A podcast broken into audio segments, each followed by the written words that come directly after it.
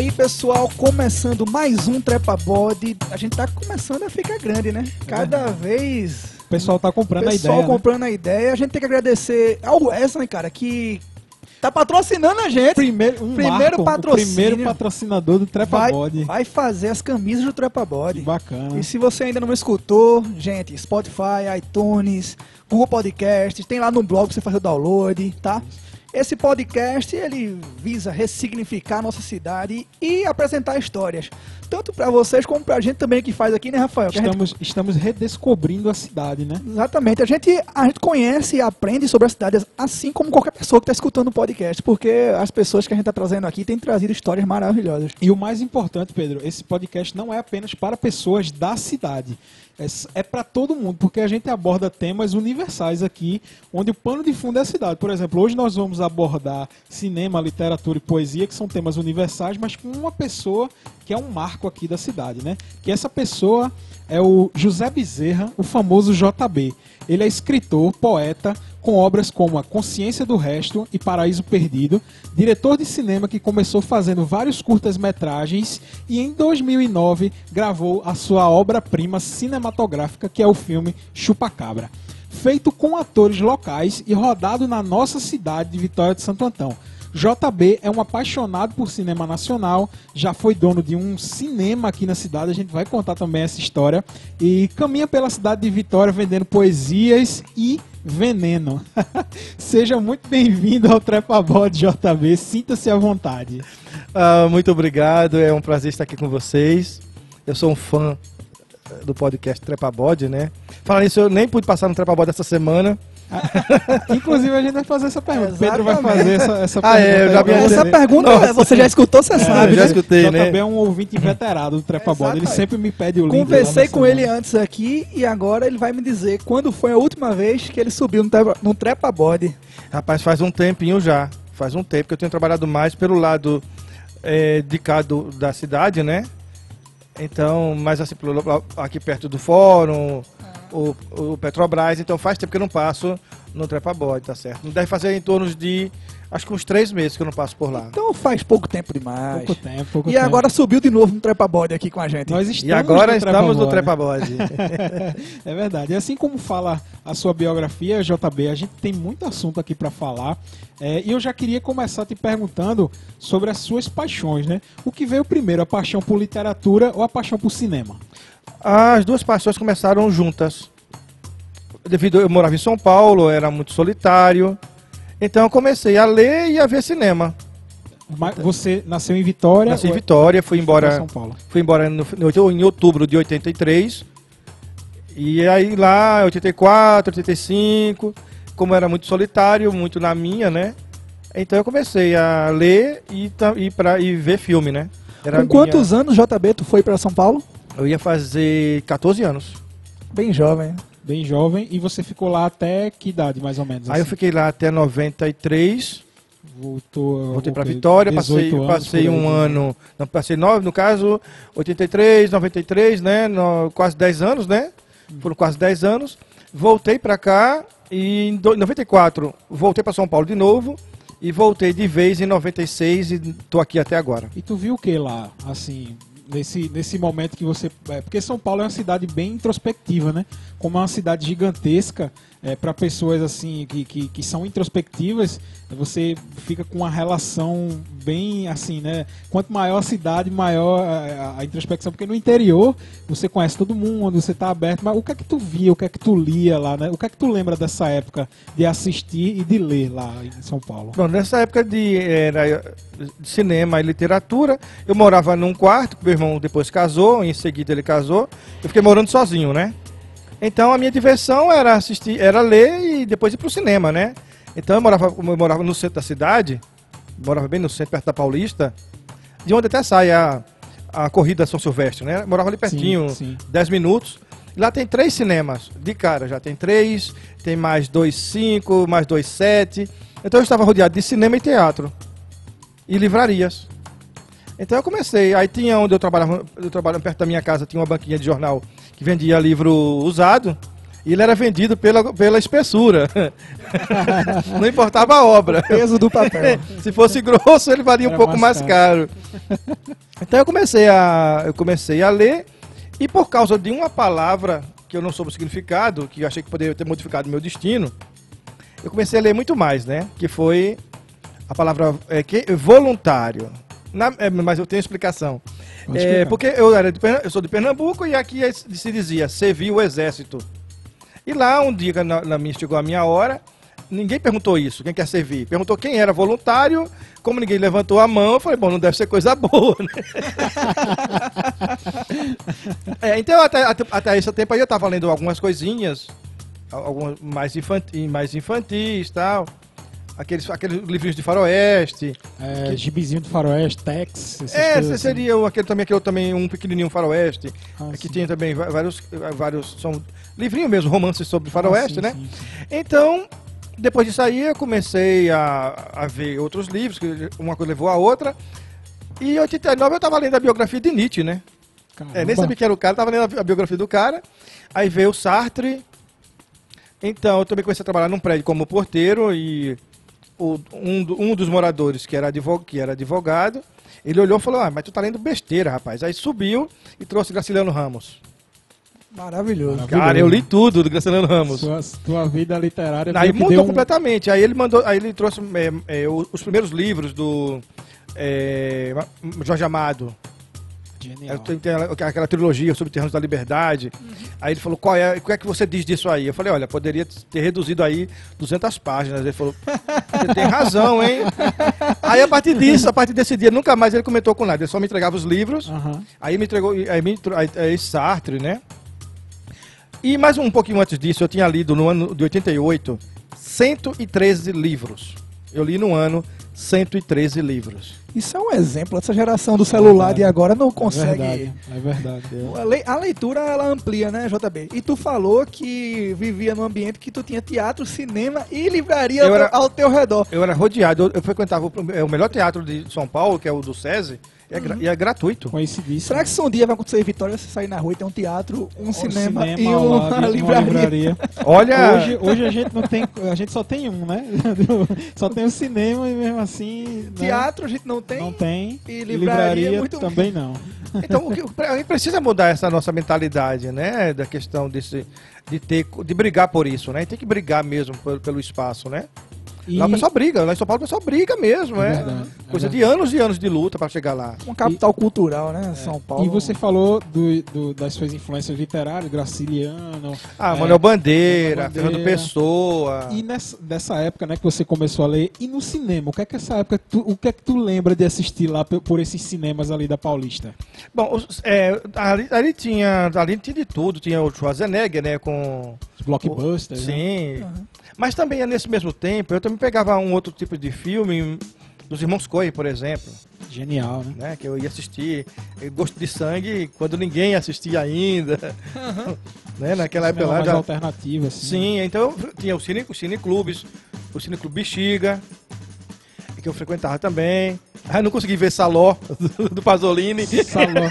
Salão eu vi em casa, por incrível Cara, que não pareça, deu, eu, não eu, deu. eu assisti. É, é, é assim, é pesadíssimo. Pesadíssimo. assim, na, época, pesadíssimo. na época eu tinha o quê? Acho que 17 anos, então não, não tinha o suporte, né, pra poder ver o Saló. pesado, é pesado. Entendeu? Eu via filme, vi muitos filmes também né, em outros, em outros cineclubes também. Às vezes pegava, começava de meia-noite a sessão, terminava às seis da manhã.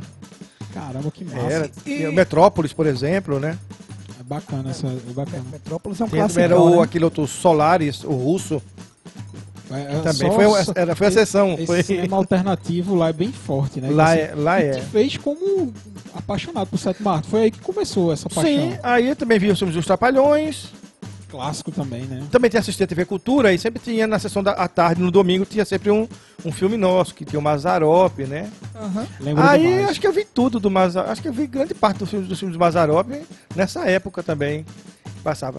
Aí quando tinha uma retro- re- retrospectiva no cinema do Mazarop, eu ia assistir, né? Uma pistola, uma pistola para de Jeca, que é um faroeste, eu fui lá ver É muito tela grande. Muito bom. Então também, e aí nessa época eu via de, eu via de tudo. é. Então eu comecei também, foi nessa época também que eu comecei a ver, a estranhar, né? como havia tanto filme estrangeiro, ou seja, Estados Unidos, e, o nosso, e a nossa cara que não tinha, né? Sim, o cinema nacional, né? Foi aí que eu comecei a. Aí eu lia muitos jornais também, todo eu comprava sempre o jornal, o jornal de domingo, comprava os dois, no Estadão, a Folha. É, JB, daqui a pouco a gente vai abordar um pouquinho essa questão do cinema nacional, Aham. mas eu queria que tu falasse agora, assim, tu chega de São Paulo com quantos anos em Vitória? Eu voltei para São Paulo definitivamente em 96, né? Tava com 20, 26 anos, 27 anos. 27 E assim, tu vive em São Paulo nesse ambiente que era culturalmente rico, né? Tu chega em Vitória com 27 anos, aí o que é que tu encontra aqui? Cara, eu não enco- encontrei pouca coisa. Eu encontrei muita gente interessante, mas não tinha, né? Nenhuma livraria, não tinha. O cinema era só o Braga, né? Mas também já estava já em final de. De final, de, final de tava carreira já, já tá final de carreira. Braga. Eu me lembro, tu, tu assistiu, chegou a assistir algum filme do Ah, Braga? quando, eu- quando, quando eu voltei em 93, Eu assisti Rambo aqui, eu passei um ano e pouco aqui, eu tentei ver se fazia alguma programação no Iracema. Até cheguei a falar com o dono, né? Lá, mas não, não tive muita atenção, não. Eu Tentei acho falar com o, o dono também do cine, do cine moderno na época, 93. Ah, sim, sim. Queria trazer Bet Blue, né?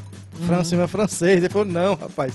Aqui o pessoal não vê isso, não. Que até Mário da locadora, depois Mário botou a locadora, Sim, né? sim, sim.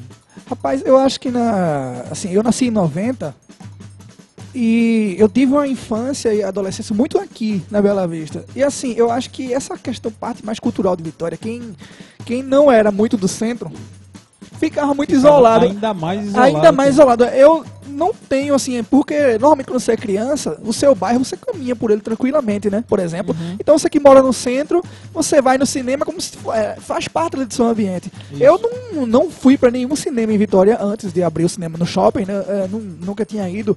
Teatro, poucas vezes.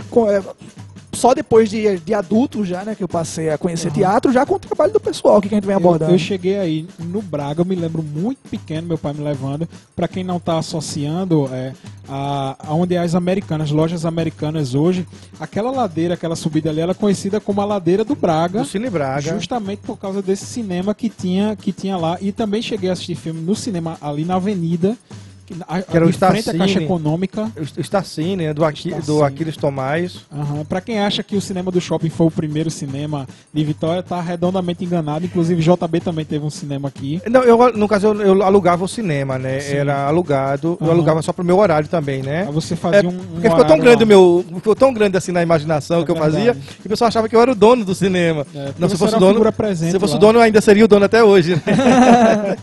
E JB, Oi. é, vamos falar um pouquinho agora de, com- de quando tu começou a escrever, cara. Como foi, assim, começar a escrever? Quando tu começou a escrever?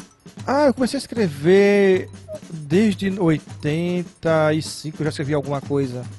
Em 87, eu escrevi um conto que era até para ajudar o Grêmio da escola. A, a ideia era vender as cópias para ajudar o Grêmio de uma escola que eu estudava. Eu fazia a oitava série, mas acabou o pessoal não comprando a ideia e o meu conto, que era um conto violentíssimo. No primeiro encontro, o cara sai com a namorada, no primeiro encontro, e ela é atropelada. Então o cara não tem dinheiro, porque ele é um. Ele é um, ele é um garoto de, de escritório que faz. Ele faz pagamento, ele faz o, o tipo office boy, né? Ele, sim, faz, sim. ele faz trabalho para o escritório e consegue juntar uma graninha para chamar a menina pra sair e ela sai com ele. E ela é linda para ele, e ela sai com ele. E aí, quando chega na Avenida Ipiranga, que é uma avenida de São Paulo, né? São tem a- Paulo, sim. imortalizada na- Na pelo canção Caetano, né? Caetano. Ali, é, num descuido, ela atravessa e ela é atropelada e é jogada a 30 metros de distância. É um, can- é um conto Pesado. super legal Pe- pra é você pesado, é pesado. ler com sua namorada, né? Cara, eu- eu- o pessoal achou violento demais.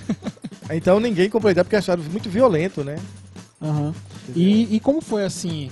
É, a- você, a, a gente na tua biografia aqui viu que você lançou livros, é, Eu lancei um poemas. livro de. Isso. Como foi assim, logo lá no início, assim, é, se organizar? Porque é, depois você deve ter chegado num momento que se apaixonou pela poesia, é, que você é um poeta, você escreve poemas. Como foi que você chegou até a, a poesia? Ou como a poesia chegou em você? Eu comecei a escrever contos, Uhum. mas todo mundo dizia que era muito violento. Então, aí eu fiz, organizei em 90 um recital de poesias na, na, na escola do- na, na escola onde eu estudava, né? Na Maria, na Maria, escola Maria José, em São Paulo do Bexiga. Então, e em 91 eu fiz um livreto chamado Voo ao Infinito.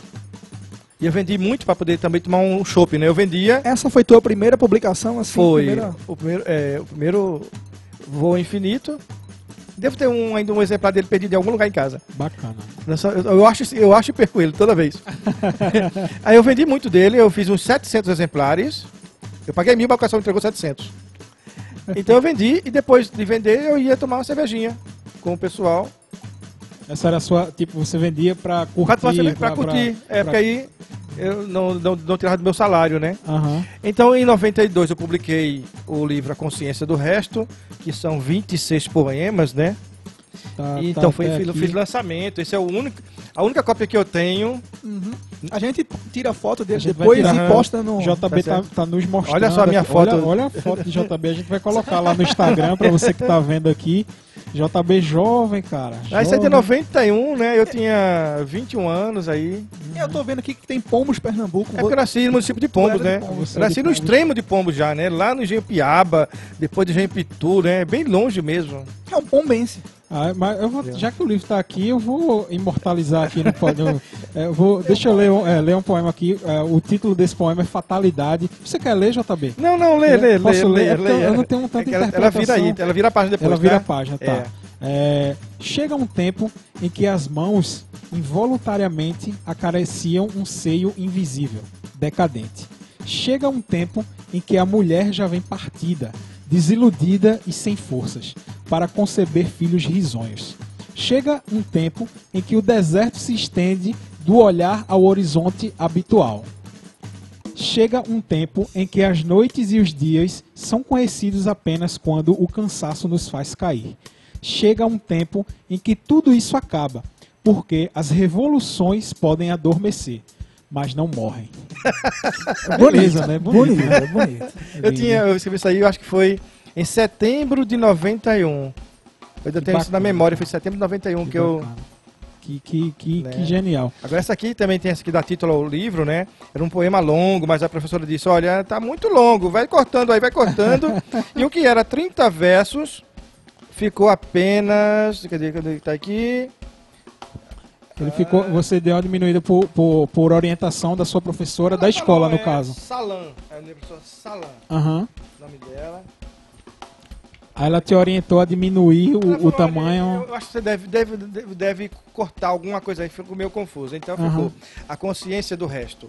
Quando tivermos a consciência do resto que, toca, que, que nos toca, do quanto envelhecemos, diremos que o tempo é um velho traidor. Nosso sangue em taças, o melhor vinho. Que, que beleza, que, que poético. E, e, e você, e, você e você enxugou esse poema e escolheu. Que eram a- 30 versos e ficou Aham. apenas em 8 versos, né? Caramba, que E tem uma beleza. aqui, rapaz, que eu, eu dava muita entrevista, né? E um dia o pessoal liga, já vê que tá aqui. Agora eu não lembro agora, foi. do- acho que. Né, rapaz, eu não lembro agora quem foi o jornalista. O, eu tô lembrado, deixa eu ver se eu lembro quem foi. Acho que foi J. Menezes, rapaz, que. Falecido J. Menezes. J. Menezes, né? Que me deu muita força aqui também. Como Breno Ramos, né? Todo o Entusiasta. pessoal, né? J. Domingos também, comecei com todo mundo. Então, é, uma, eu li esse poema. Sim. O seio. Todo homem deveria ter um seio só dele. Egoísmo? Não. Companhia. O seio seria a certeza de que jamais encontraria incerteza. E o Jota mesmo disse que o pessoal ficava ligando. Ô Jota, lê aquele poema de novo. E era num programa policial, né? Quer dizer, não tinha nada a ver. Isso não é, Eu invadi os programas policiais para falar disso. Era legal. E assim, JB, como é vender poesia na rua? Assim, é, é um, é, um, é, um, é um, um meio. é, Você está em, em contato direto com o seu público, né? Antes da gente entrar no cinema, a gente vai fechar esse tema de literatura falando justamente disso. Como é ter esse contato direto com o seu leitor, você vender diretamente ao seu leitor? Deve ser uma experiência bem assim, construtiva, né? Como é esse negócio? Olha, eu tenho surpresas maravilhosas e de repente, algumas vezes, algum, até uma, algumas. Alguns constrangimentos, né? Aham. Porque as pessoas entendem, não sei, quer dizer, às vezes falam uma poesia. Olha, são 30 poesias sobre o amor. Aí o pessoal já se recua, recua né? Não, eu não leio poesia, não. Fala, não. Você fala a palavra amor, as pessoas se Aquele assustam, medo, né? aquele medo de. É, é. Então eu digo que as pessoas estão muito magoadas, né? estão muito magoadas com questão de relacionamento. E esse já é o meu terceiro trabalho para justamente ajudar a construir é, relacionamentos. Será que as pessoas têm medo de amar, JB? Não é medo de amar, que as pessoas têm uma ideia diferente. Porque quando você ama alguém, quer dizer, a pessoa, a pessoa casa ou, ou namora. Então você é para fazer a felicidade dela e ela para fazer a felicidade sua. Mas às vezes a pessoa acha, não, vou casar só para ver alguém fazer a minha felicidade. E ele não quer dar nada em troca, né? Às vezes também é mais um. tá namorando mais por solidão do que mesmo porque tu tá gostando. Ou outro porque, sabe, porque a outra pessoa gosta muito. Aí vamos, eu vou maltratar quem me ama, né? então as pessoas estão muito, como eu posso ver hoje em dia, e também com, as, com uma- várias dificuldades disso tudo, as pessoas realmente estão tá com dificuldade de, de Express- amar Expressar. expressar. Entendeu? A gente tem um monte de informação hoje em dia. Muita informação. Meu menino tem mais informação com 6 anos. Ele vai fazer 6 anos. Ele tem mais informação hoje do que eu tinha até meus 15 anos de idade. Mas as pessoas não conseguem expressar. Sim. E o que é que eles estão fazendo com essa quantidade de informação que eles estão recebendo? Exato. Então, eu, o que é que eu vejo hoje? Eu já, eu já andei por 10 cidades de Pernambuco, incluindo Vitória. Né? Então, já fui desde a Assembleia Legislativa ao cabaré. Eu já entrei em cabaré para vender minha poesia. Poeta. Como foi tua recepção no cabaré? Melhor do que, no, do que na Assembleia Legislativa. As meninas me trataram melhor que os deputados. Bem que, na verdade, eu só falei com. Só cheguei a falar com. Eu só cheguei a falar. Eu cheguei a falar com três deputados. Mas só um comprou, que eu estava vendendo nesse tempo, um chaveiro com a bandeira de Pernambuco. Tá certo? Ima- Imagina a quantidade de histórias que essas pessoas têm para contar, Sim. é, a, a quantidade de, de, de vivências que essas pessoas têm. é, é, isso daria um. Você já pensou em fazer algum tipo sim, de documentário, documentário já, sobre sim. Eu isso, tenho já? em mente fazer documentário sobre essa parte do trabalho, né? Uhum, Eu até acabei de ver um filme, tá no meu canal, o Damas do Prazer, né? sim. em que elas, eles abordam esse tema, né? Elas abordam, né? Voltando à poesia, Sim. eu comecei a ler poesia também junto com os contos, com os romances. Aí também veio política também no meio, né? Então eu li tudo de é, Mano Bandeira, acho que quase tudo de ou eu tudo do Cajun de Andrade, Fernando Pessoa. Aí veio também poetas estrangeiros como o William Blake. Sim. Né? Eu também tinha lá um alemão que eu não consigo lembrar não, não sei nem pronunciar o nome do alemão lá. Então, do, poetas dos, dos lá dos Estados Unidos, os ingleses, poesia chinesa, que também, poesia chinesa, poesia japonesa. Byron, Shirley. Sim, também li deles, não profundamente, mas eu li. li. Qual é o grande expoente pra tu, assim? O que, quem te influenciou mais desses poetas? Que tu mais gosta? Ah, rapaz, é, fica difícil, porque fica difícil, sabe, dizer, Várias porque influências, né? é Mário Quintana, né? Dos poetas brasileiros, eu acho que eu conheço grande parte. Nem todos, assim, me chamaram, me tocaram tanto. Né? Sim. O João Paulo Melo Neto, eu gosto, Aham. de- alguns poemas deles eu gosto muito. Outros eu não, eu não consegui. É, é, não Se consegui. identificar né? tanto, Não deu, porque captar... achei muito racional, né? Sim, entendi. Uma estrutura muito.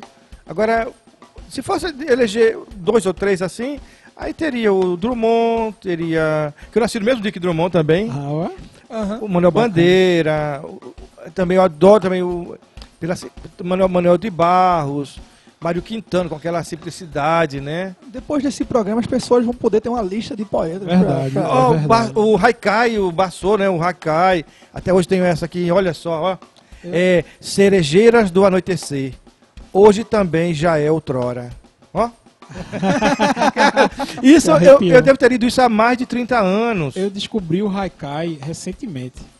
E assim, são coisas maravilhosas, assim. O Haikai são é, tipo du- duas É, ou três frases, né? É, que- são que três formam- frases, assim, é um cinco, verso. é, sete, cinco, sete sílabas, né? Tem uma, tem uma É métrica, sete, né? cinco, sete, acho que é isso. Eu, eu, assim, eu Eu- descobri o Haikai recentemente. Você é também genial. fazendo soneto, mas É eu, mas eu acabei descobrindo que a minha, a minha personalidade, a minha maneira de pensar, ela é muito sintética.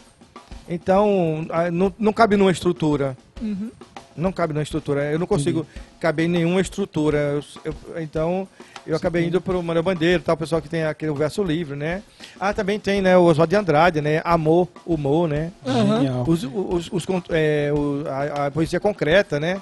Despignatari, os irmãos Campos, Genial. Rapaz, eu, lista- eu gosto muito de ler. Paulo e- Leminski. Mas ainda não entrei nesse mundo da poesia mesmo nacional, assim. Mas quando eu entrar, eu vou lembrar de JB. Vai ter que ouvir esse episódio pra ir que- é. anotando os nomes. Porque eu já eu leio muito, mas ainda não dediquei a ler poemas. Apesar de ter vários livros de poemas, de poetas. É, é que né? existe essa, é- é- é- esse pé atrás com a poesia, porque a poesia é o que é de mais pessoal, Uhum. né? E a gente às vezes não quer encarar a gente mesmo, né? É A verdade. gente quer encarar tudo menos a gente. É então quando eu verdade. falo são 30 poesias, o camarada dá um recuo. Fala, não, rapaz, é diferente, olha só, meu trabalho é assim, ó. Aí a pessoa olha, ah, tá, eu falo, "Eu tô- é uma brincadeirinha. Pode ver, né, que agora eu trabalho, a minha poesia que eu publico é diferente da que eu escrevo particular, né? Aham. Então, o que eu escrevo é, tá mais, tem umas, umas ironias, como Sim. fé. Eu não publiquei, tá? Talvez eu publique Aham. ainda no outro livro, mas... Vai estar publicando agora, quando é, você é, falar. vamos falar. fé. É, a fé é um passo no escuro. Cai no buraco ou bate no muro. Então a pessoa, pô, mas essa ironia aí, rapaz, aí, pô, meu irmão. Uhum. Entendeu? Aham. Então, outro livro tem também. Fu- é, fui a pé. é, fui a pé provar minha fé. Quase morro por subir aquele morro. aí a pessoa fala, meu irmão, é muita ironiazinha sua aí, É, viu? sim, sim. O pessoal pega, o pessoal é muito inteligente. Agora também, outro problema de Vitória é que as pessoas são inteligentes, mas elas não querem Desenvolver. é, não querem mostrar. Acho que isso é um pessoas. problema em Elas- geral, né? Não sei se elas se sentem assim, meio. vão- vão- se elas vão ser taxadas, deixadas de lado, né? Uhum. Sim, sim. As o pessoal- pessoas têm medo de ler, JB. Rapaz, lê, muitos leem, mas não querem mostrar que estão lendo. Lê, lê, lê Esquisito de maneira escondida, né? Esquisito. Sério, isso, no né? colégio mesmo, quando eu vim no colégio, o pessoal na sala de aula não comprava. Ele, quando eu saía, ele ia por trás, dizia, me dá um aí. Provavelmente Caramba. isso são meninos, né? Porque a- talvez É. o machismo estrutural da sociedade é tão forte que um, um- garoto dizer que gosta de poesia na escola, a- os É verdade. outros garotos podem. É, até até assim, pode olha, ser um motivo de ah, bullying, irmão, né? lê poesia, poesia é coisa de gay. Eu falei, não é. É sim. Eu falei, não é. E posso provar a você. Ele falou, então prova. Eu falei, conheço vários gays que são analfabetos. Então, se poesia fosse gay, todo gay seria poeta, né? Aí, meu irmão, eu falei, depois isso não tem nada a ver. Se a pessoa é gay ou não é gay, não quer dizer nada. Entendeu? É uma, é uma questão pessoal de cada um. Se essa pessoa não está lhe, é, lhe fazendo nenhum mal, se Isso. você não está, não está lhe roubando, não está lhe agredindo, você não tem nada que dizer ou opinar sobre a vida de alguém. E cada Ah, um irmão, valeu. interpreta- Aí outro dia o cara depois falou, cara, valeu, meu irmão, eu não tinha pensado nisso não. Cada um interpreta a poesia de acordo com o seu, eh, com a sua percepção, né? O poeta escreve, mas você que recebe a poesia, você transforma, faz com que aquilo entre na sua vida de, da maneira que for, né? Seja Já me falaram de, de coisas as- assim que entenderam da minha poesia que eu nem imaginei que era até mais rica e mais assim profunda do que eu. detalhada. Né? Ah, sim, tem uma pessoa em Vitória, que eu não posso dizer o nome porque eu não confirmei com ele se eu podia dizer, tá certo? Certo. Mas ele é um músico e ele, e ele disse que tinha três, dois exemplares que ele comprou meu em 93. Um era guardado à chave para ninguém pegar e um ele prestava. E ele, dizia, ele disse uma vez que quando ele estava triste, ele lia este livro aqui, A Consciência do Resto, Que e ele se sentia melhor. Que coisa linda. Que coisa Isso linda. deve ser um motivo de orgulho muito grande pra tu, né? Cara, eu fiquei chocado, porque às vezes eu fico chocado que o pessoal passa assim, rapaz, aquela poesia tua, ó. Meu irmão.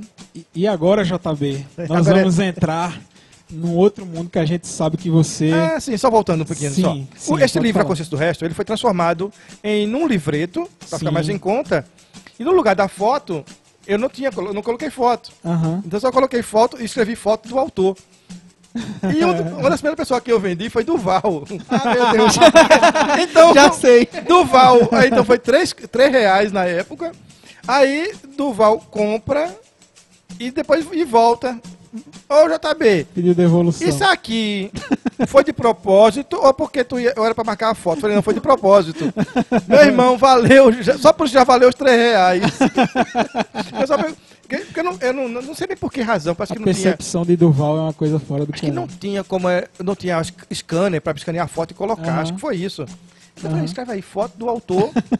e todo mundo, pô, cadê a foto do autor? Fala aqui. O autor tá na tua frente te vendendo. Mas, meu irmão, você é muito engraçado, viu? Você é cheio de piadinha, né? Então, Bom, aí eu vendi 4 mil do livro, foi Ah, mil. bacana. Vendi uma parte em São Paulo, fiz lançamento na livraria Pau, Pau Brasil. Na, né, Pau Brasil. Sim, uma sim. poesia, é uma, era uma livraria alternativa, né? Lá no Bexiga também. Uhum. E o restante eu vendi aqui em Vitória. Ah, sim, também teve outro. outro, fiz uma- eu fiz, agora não lembro o nome do homem, que é muito, muito, muito simpático do Banco do Brasil. Então, ele que me ajudou a organizar uma exposição. Então chegou um senhor e disse, olhou pra minha cara, olhou e falou: quanto que é um bicho desse? Aí eu disse que era três cruzeiros, cinco cruzeiros, ou cruzado, 93, não lembro Uhum. agora. Aí ele falou: amanhã eu levo um bicho desse. E no outro dia ele veio e comprou. Maravilhoso, maravilhoso. Mas agora, JV, vamos entrar na sua outra paixão da sua vida, além da literatura, que é o cinema. Cinema. O assunto é cinema. O assunto é cinema. E no dia de Oscar, né? É, hoje. Lembrando é, que o- vê que coincidência bacana que hoje não a me, gente não tá... me fale de Oscar. É uma- é uma coincidência bacana. Existem coincidências que acontecem aqui no Trepa Bode que são impressionantes. né? É. A gente. É, a gente imaginou São as forças do universo. É, né? acabei, acabei de perceber lembrar que isso. tinha os. Hoje é o dia Tá do no Oscar. dia da gravação. É o dia do Oscar. dia da gravação quem sabe é do Oscar. Tito e os pássaros ganham, né? Não é? A animação, já viram o trailer? Sim, sim. A, a, Nossa. o Nacional. Eu não assisti ainda. Uh, mas viu o trailer? ainda. Vi só o trailer. Nossa, muito bonito. Eu Muito tô bonito. assistindo, mas não vai dar tempo de assistir tudo até. Ah, não, não dá. Até, até a noite. E os Até... pássaros. É verdade. Vou- Mas vou e aí, como foi? A, gente sabe que você contou aqui que se apaixonou por cinema justamente lá em São Paulo, É, que estava rodeado de sozinho. cinema, vivia sozinho e tal, e, e se apaixonou por cinema. Mas, assim, chegou um ponto que você quis ser cinema. Sim, desde São Paulo, desde os anos 90, que eu já queria fazer alguma coisa, mas ninguém tinha câmera, né? Aham.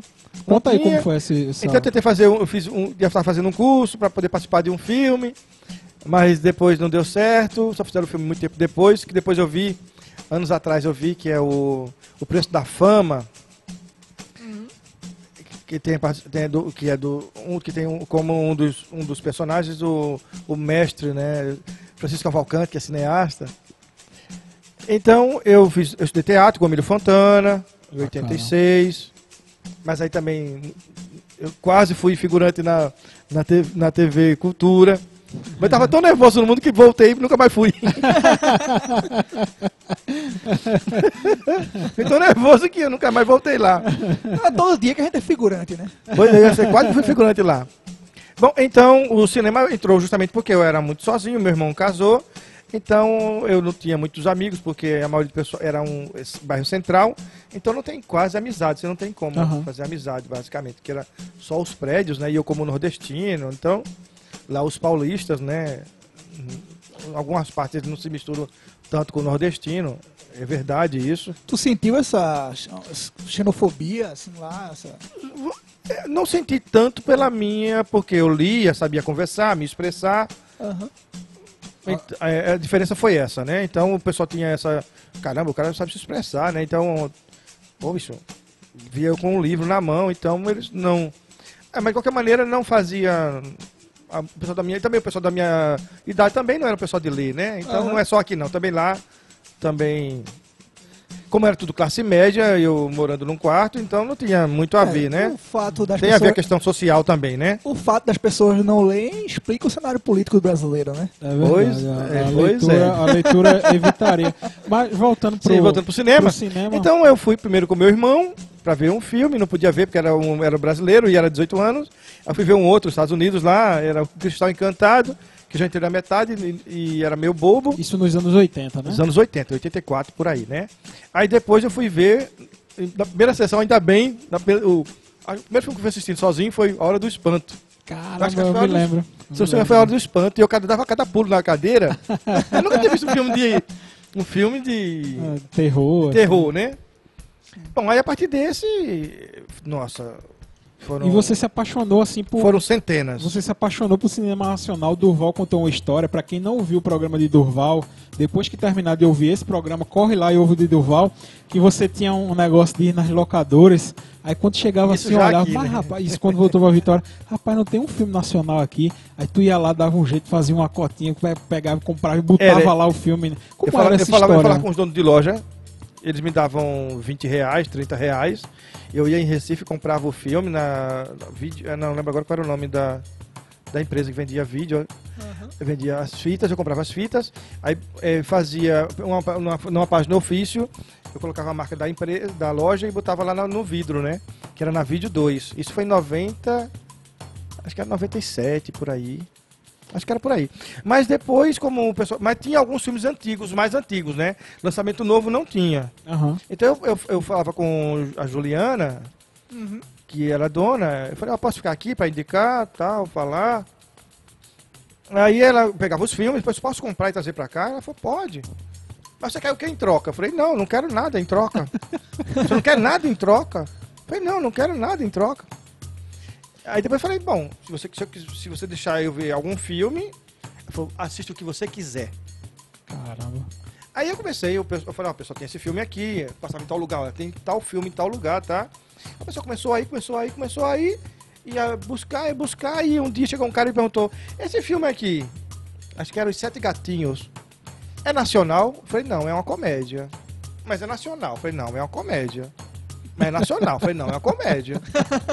Mas Luciana Santos não é brasileiro? Eu falei, é, mas o filme é uma comédia, porque não tem gênero nacion- nacional, é comédia. Esse aqui, eu peguei lá e falei, esse aqui, você vai perguntar se ele é americano, ame- norte-americano? Não, não é uma comédia. Eu falei, então, isso aqui não é uma comédia. Aí o cara, meu irmão, falei, você, eu lembro. é inédito. Eu falei, você assistiu? Não, então pra você é inédito. Eu falei, mas como é do, do que se trata o filme? Eu falei, ah, se trata assim, assim, dei umas dicas, o cara falou, eu vou levar. Aí quando o cara encontrou com o cara na rua, meu irmão, mas o filme é muito bom, cara, eu ri tanto aquele filme. Me dá uma dica aí. Eu falei, leve tu que tiver lá, Sete Gatinhos é de uma obra de Nelson Rodrigues, né? É genial o filme. Foi- é muito bom. pegue tudo que você tiver lá pra assistir. Pronto, aí foi, aí ele mandava pra um, falava pra outro, falava pra outro. E um dia cheguei lá, tá a Juliana comprando já os filmes já pra alocar. E, e eu me lembro, você falou, eu me lembro que na locadora tinha, né? Comédia, drama, É, terror nacional. nacional. Rapaz, isso me lembra muito. Tem um, um, um programa de humor, né, que é o Choque de Cultura. Que Uhum. eles usam isso como uma brincadeira. Aí cê, ele fala, ah, nacional, não gosto. Aham. Na, Eles- nacio- Ele- eles eles usam usam isso. essa brincadeira. É, essa mas isso é verdade. do- isso, isso é usado do mesmo. O pessoal fala Eles nacional.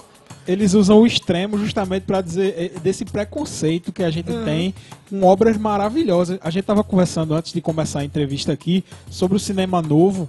ah, sei lá, eh, Deus e o Diabo na Terra do Sol, eh, Bruma Seca, que foi um filme que me marcou muito, Assalto ao Trem Pagador, que é o- de um personagem que hoje tá sendo, que hoje em dia está sendo lançado um filme sobre Marighella, e Marighella que organizou aquele assalto ao trem que virou filme. Ou seja, é um, é um negócio assim genial, é uma riqueza de, de histórias que se a gente valorizasse realmente, é, é assim, a gente aprenderia muito do- das nossas origens, das Não, nossas parece, que, histórias. pare- parece que foi que o Marighella ele se inspirou nesse assalto pra fazer um outro assalto.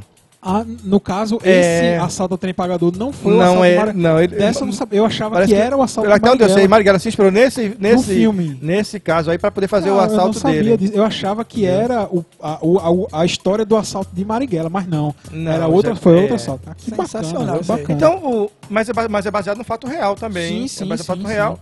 Então eu comecei a ver, então eu não sei como é que cheguei a Vidas Secas. Nossa, achei extraordinário. Falei, caramba, é um como é que filme- ninguém tá vendo esse filme aqui? É um filme incrível, Entendeu? incrível, incrível. Em 94, eu comecei a pensar mais a questão política.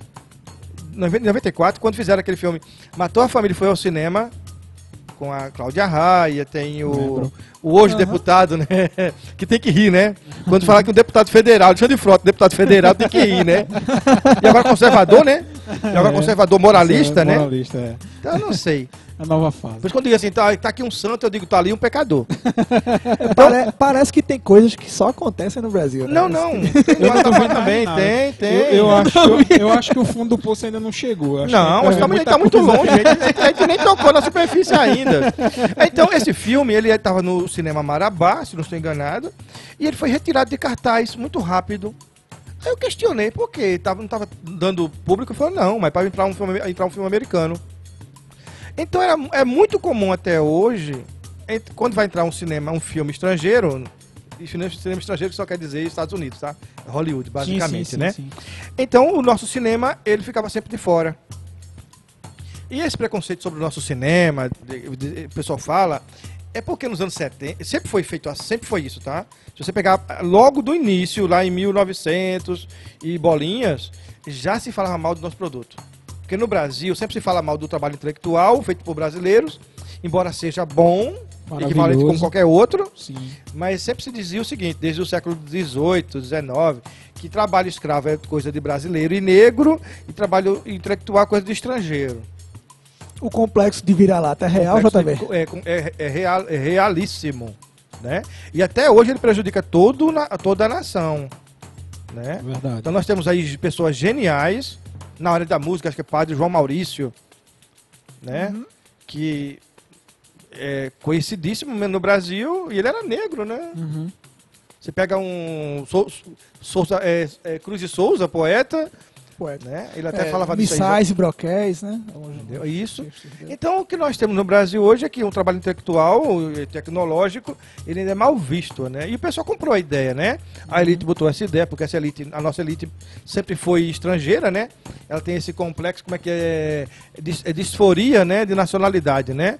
A nossa, é porque tem a disforia de gênero, eu botei agora é. para a disforia de nacionalidade, porque o cara ele acha que ele é francês, Aham. ele era inglês e ele agora é norte-americano, Uhum. ele esquecendo que também o Canadá também é norte-americano, né? Isso. Eu converso E com até a. Aí até o México também, na minha opinião. é, Eu converso muito com o André, André Carvalho, né? Que é, que é amigo da gente. E a gente fala, falou sobre Bob Dylan ter ganho o prêmio Nobel de de Literatura. Sim. Fazer o André, se Bob Dylan ganhou o literatura, Chico Buarque ganharia o quê? Porque, cara, Chico Buarque é muito. Bob Dylan é genial, mas Chico Buarque é mais ainda. É verdade. Pelo menos na minha opinião. E Ah. o André que vai estar aqui também, né? Ópera, rapaz? ópera do malandro. Sempre foi falar Não, mas da, aí da se obra você de pegar, Chico. é- é é, genial, vai é passar, né? Tu pega todas as letras do, as letras do Chico, de- tu conta toda, é, toda uma história. Também tem a ver com, também com a, a, a trajetória do Bob Dylan, né? Uhum. Só que a do Chico, ela é, eu é, ela é muito mais E vem de berço, né? penetrante, né? E vem de berço, Sérgio Buarque de Holanda. Mas Né? Pedro tem uma pergunta sobre, sobre cinema. Vamos voltar pro cinema, né? Vamos Isso. cinema. É, ô, faltou a gente perguntar ao JB, Rafa, é, quais são os diretores nacionais que mais influenciado, que ele mais É, admira? JB, Isso é importante. Assim, quem é que te influenciou, assim, pra, pra o JB? dos diretor? Dos diretores. diretores, né? Ah, cara, mas aí é até covardia, porque tem, são, são gênios do, do nosso cinema, né? Você pega um Zé do Caixão, Zé Mojica Maria, Zé do Caixão, ele fez o Minha Noite Ver Sua Alma em, em, um- em cada tomada única. Cara, é única tomada. Ah, mas ele, ele ainda ele não estudou. Cara, eu li uma tese aí que o cara defendeu uma tese, doutorado, e o mal tal. Então, como é que aquele cara falou tão bem sobre a raiz do mal se ele não tivesse lido nada? Entendeu? Genial. Ele, o cara coloca lá explicando lá a origem do mal, não sei o que, aí vem ao longo dos séculos as interpretações e tá tudo ali no roteiro do Zé Mojica Marins. Então, Zé Mojica Marins, é, a influência do Zé, do, do Zé, Zé do Caixão. Zé do Caixão. Aí também, cara, é, é tanta gente também, o Nelson Pereira dos Santos, que o pessoal fala muito de vidas secas, mas, Sim, sim. cara, mas e Rio Zona Norte? Cara, E Zona Norte é, é genial também, Entendeu? genial, eu conheço. aí tem o Glauber Rocha, né? Deus é, Diabo da Terra do Deus Diabo Sol, Terra né? do Sol. Aham. Tem aí também o, o outro lá que é da da Rua da Maldade contra o Santo Guerreiro. Uhum. A maneira dele filmar, o Terra em Transe, Terra em aquela Transe. câmera ali. Caramba. Mas tem um cara também que ninguém quase fala, o André Tonak, Não do conheço. Bang Bang. Não conheço. Tem outro também agora que eu não lembro agora o nome, que o nome do filme é Meteorango Kid, o herói intergaláctico. o, cara, o cara manda a câmera sair do quarto, cara. Dos anos 70. Vocês estão mal. Mas nós temos, mas se a gente for pegar bem antes, lá dos an nos anos 40, aquelas, aquelas chanchadas, pô, o Carlos Manga, Aquele, aquele cinema ali da, do- da Boca do Lixo do Rio de Janeiro revelou. A nomes boca do, é no Rio de Janeiro é Beco, Beco do Fome. Isso, be, A Boca- a Boca do Lixo é São era em Paulo, Isso, exato, entendeu? exato. Aí você pega, o- é, na minha opinião, então vamos lá, Zé do Caixão, Nas Pereira dos Santos, ah, cara, é, Glauber Francisco, Rocha. Galber Rocha, Francisco Cavalcante, o Rui Guerra dos Fuzis, entendeu? O Beijo da Mulher Aranha, que é Isso é de. Hector Babenco. Hector Babenco, que é Hector genial Babenco, também. genial, né? Genial. Também fez mais genial ainda, eu acho que é o Lúcio Flávio, Passageiro da Agonia. Cara, Isso também. né? Que são os anos que é 77, 78. Uhum. Também Jesse Valadão, que dirigiu filmes nossa, fantásticos. Né? Genial. Aí quem mais? Tem mais? Ah, não, aí seria é, Victor de Mello, Victor Lima, Auré- Aurélio. Então, Aurélio Ferreira. Não, Aurélio tem um Aurélio, eu preciso o, o sobrenome dele. Ele fez um trabalho do filme Os Raptores. Nossa! Isso na década de 70. 70, né? 60, 70, né? O, Reginaldo, Regi- o Roberto Farias, que dirigiu o Trem Pagador, sim, sim. do Trem o Pagador, né? Pagador, sim. Reginaldo Farias também dirigiu grandes filmes. Sim, Também sim. fez. Ele Sim. fez o- os Paqueras. Muita coisa boa, né, né? Tem, não. Nosso cinema. Bom, tem cinema, você pode até não, não se identificar com alguns, alguns filmes, né? Uhum. Mas se você pega, se você compreende como os caras fizeram a história do como fizeram o filme, a Limite, né, que foi o único do Mário Peixoto, que é extraordinário, que ele é visto no mundo todo em sala, em sala de cinema. E o Dragão da Maldade contra o Santo Guerreiro, ele é, ele é visto e revisto por o Martin Scorsese, né? Martin Sa- Scorsese já ah, disse, história. fazer qualquer filme, quando ele vai- começar a fazer qualquer filme, ele assiste de novo Caramba. Glauber Rocha. Bacana. E a genial. gente vai chegar agora, que JB já falou, que ele alugava um cinema. Isso. Ô, quais, quais eram os, filmes, JB? Como era? Primeiro, como foi ter um cinema? Assim, como foi Assim, alugar um cinema? Alugar o cinema. Então vamos lá, né? espaço Uma aventura, né? a aventura, Uma aventura, vamos lá.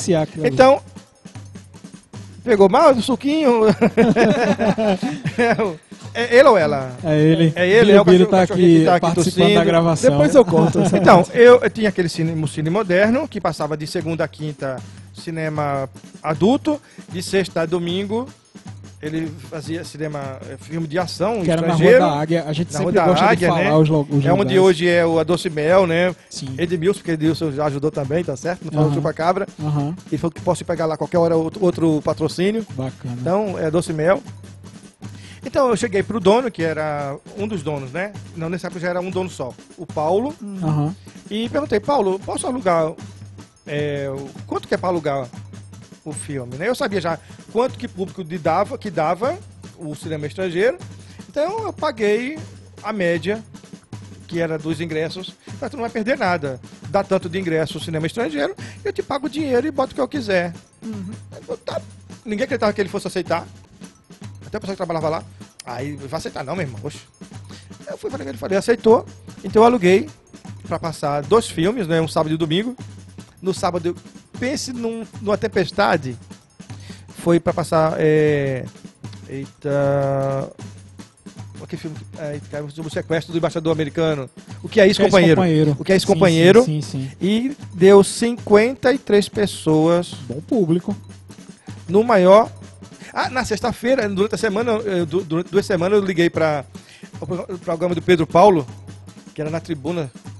Então eu perguntei se eu podia participar para poder falar do filme, né? Ele falou, eu te coloco como aqui?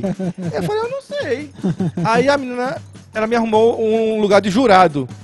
Eu ia ser jurado no, dos, dos calouros e falava, Paulo. e falava do Pedro Paulo e falava da mostra de cinema. Aham. E, na Vitória, e a Vitória Link fez a, fez a arte, fez Uhum. uma camisa, né? Então, eu fui pra lá. O meu, o meu jurado, que eu achei que era o melhor, não ganhou. e aí eu falei da minha trajetória como, como escritor, e o Pedro Paulo fez a pergunta tudinho. Então eu fiz a minha trajetória, falei, agora estou recebendo o filme, é, ingre- ingresso grátis, pipoca grátis, e deu 53 pessoas que ficaram para ver o filme até o final. Um ou outro entrou, teve até um que disse, eu vim aqui te apreciar. Eu falei, não. Você veio, se você quiser ver, quiser ver o filme, você vê o filme. É pra, por mim, não. Não, mas eu falei, não. O meu objetivo. Mas, mas tu, eu falei, não. O meu objetivo eu já coloquei. É o filme. Mas para Aham. com esse negócio. Vai ver o filme? É, é, eu vou ver o filme. Bacana. Aí foi 53 pessoas, na maior chuva, cara. O pessoal Ótimo aplaudiu o público. filme de pé. Ótimo O público. pessoal aplaudiu o filme. Bacana. Naquele, se fosse filme estrangeiro, não daria, não daria 20 pessoas. Aham. Aí no outro dia foi é, Policarpo Quaresma, o triste fim de, né? Estou Ah, falando o triste fim de o herói do Brasil, né? sim. Mudaram esse título, né, pro, pro filme. Uhum. Aí deu parece que 56 pessoas. No outro mês eu aluguei de novo. Mas eu dei entrevista na foi a TV Clube, veio me filmar aqui em Vitória. Que legal. Falou do Iracema que não tinha mais. Tentou falar do. Não, do Iracema. do- Não falou não, porque tinha questão política. E falou do Braga, que não tinha mais. Aí falou, mas tem agora JB aqui com a mostra de cinema. Só que aí passou a reportagem na segunda-feira. O filme ia começar no Foi no sábado. domingo. Foi um Todo mundo viu a reportagem, mas não pôde ver o filme porque não sabia. Bom, aí a partir disso, eu comecei a pegar dinheiro com alguém, 20 ali, 10 ali, 30 ali. Eu levava, alugava, ingresso grátis, filme grátis e sorteio. Sorteio de pizza com refrigerante. É, foi lá com a, aquela pizza grill, né? Sim, Era sim, 15 sim. de novembro, né? Que do Val, né? Sim, sim. Aí tinha na época a, a clorofila que mandava um perfume também. Bacana. pra eu fazer o sorteio.